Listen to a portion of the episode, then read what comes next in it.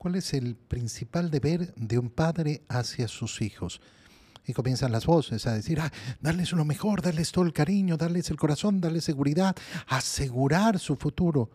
Hermano mío, lo principal que un padre debe darle a su hijo para decir que ama a su hijo es amar a su madre, amar a su padre.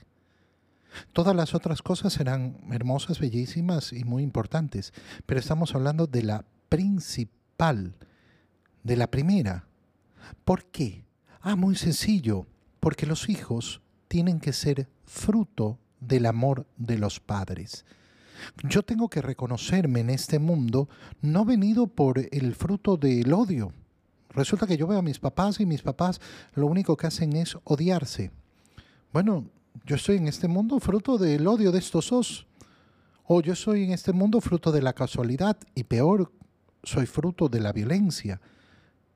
Qué hermoso es y qué sanador para el alma, qué verdadero equilibrio consigue el corazón de aquel que es capaz de contemplar el amor de sus padres entre sus padres y entonces se reconoce en este mundo como fruto del amor, fruto del amor. Mira, los grandes problemas de la sociedad y las heridas más profundas del corazón humano están dados ¿Por qué? Porque atentamos contra la familia y atentamos contra el amor del padre a la madre, del esposo a la esposa, y se destruye. ¿Quién quiere destruirlo? Bueno, aquel que ve efectivamente en la familia esa imagen de Dios en la tierra. ¿Y quién es ese? Satanás, que no soporta la paternidad de Dios. La revelación más grande que hemos recibido de nuestro Señor Jesucristo, ese niño que nació en Belén, ha sido que Dios es Padre. Toda paternidad, maternidad, son imagen de ese Dios y nos transmiten efectivamente esa imagen a nosotros como hijos. Y por eso Satanás está empeñado en destruir la familia y lo consigue tantas y tantas y tantas veces.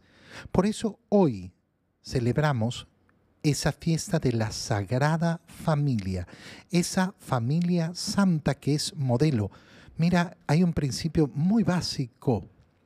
Dios no ha querido introducir la salvación al mundo si no es unido a la familia. Familia y salvación van juntos. Familia y salvación van juntos. Por eso vale tanto la pena luchar y defender a la familia.